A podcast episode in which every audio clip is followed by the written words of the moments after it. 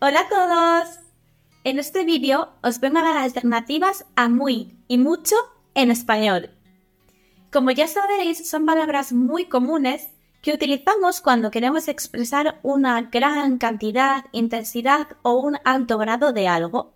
El hecho de que sean tan comunes y que las utilicemos tanto hace que podamos caer en la trampa de repetirlas continuamente, haciendo que nuestro discurso, que nuestro español, parezca poco fluido, natural y un poco aburrido. En este vídeo vamos a ver alternativas a estas dos palabras, con el fin de que las empleéis en vuestro discurso para hacer que vuestro español parezca más fluido, natural y más nativo. Quédate a verlas. Vamos a empezar con las alternativas a muy. Empezaremos por sumamente. Sumamente es una palabra que utilizamos para enfatizar la intensidad, enfatizar el grado de algo.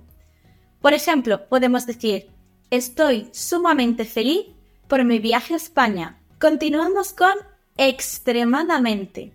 Extremadamente lo utilizamos para enfatizar aún más la cantidad o el grado de algo. Por ejemplo, podemos decir, en Sevilla hace extremadamente calor en verano, altamente. Altamente lo utilizamos cuando queremos expresar que algo o alguien posee un alto grado de calidad, experiencia o cantidad. Por ejemplo, podemos decir algo como la entrenadora está altamente cualificada. Realmente.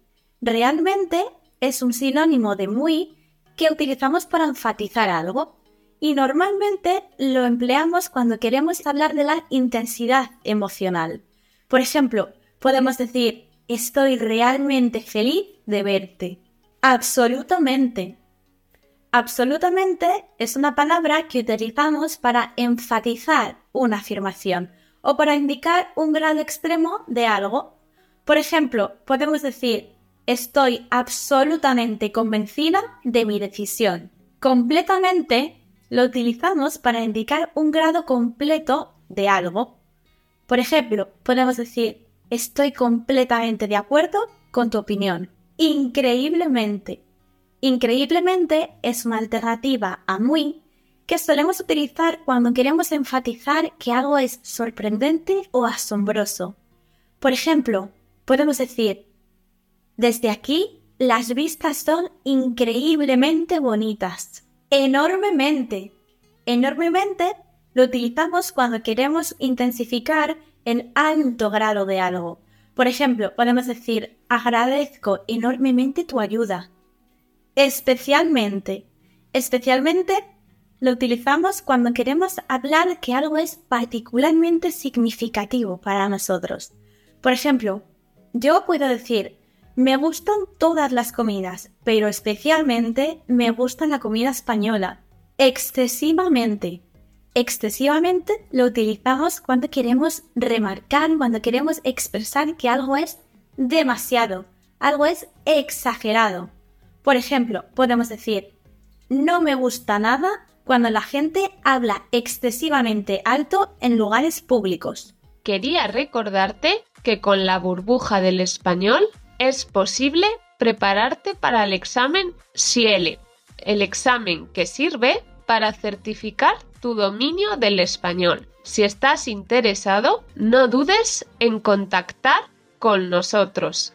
Te dejo el link en la descripción. Vamos ahora con las alternativas a mucho. Vamos a empezar con abundante. Podemos utilizar la palabra abundante cuando queremos expresar que algo es rico en cantidad. Por ejemplo, podemos decir, esta región tiene una abundante flora y fauna. Copioso lo utilizamos cuando queremos decir que algo es muy abundante, algo es exagerado. Por ejemplo, podemos decir, la cena de ayer fue copiosa y deliciosa. Bastante es una palabra muy común en español, que podemos emplear cuando queremos decir que algo es suficiente, algo tiene una cantidad adecuada. Por ejemplo, podemos decir, esta comida es bastante picante para mí. Es suficiente. Considerable. La palabra considerable la podemos usar cuando queremos indicar una cantidad importante, una cantidad significativa de algo. Por ejemplo, puedo decir, el nuevo proyecto requiere una cantidad considerable de tiempo y recursos. Cuantioso. La palabra cuantioso la podemos emplear cuando queremos decir que hay una gran cantidad. Por ejemplo, podemos decir, la biblioteca tiene cuantiosos libros en español. Enorme. Enorme es una palabra muy empleada en español. La usamos cuando queremos decir que algo tiene un gran tamaño, algo es muy grande. Por ejemplo, podemos decir, el elefante es un animal enorme, amplio. Podemos utilizar amplio cuando queremos decir que algo es muy extenso. Por ejemplo, podemos decir, tu nueva casa tiene una terraza muy amplia, considerablemente.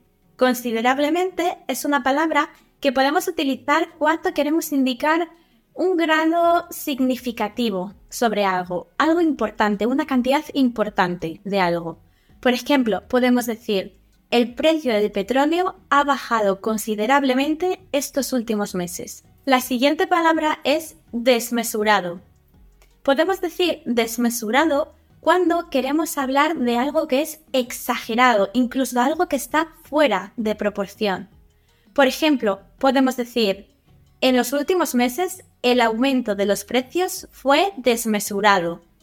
Para terminar, vamos a ver la palabra profuso.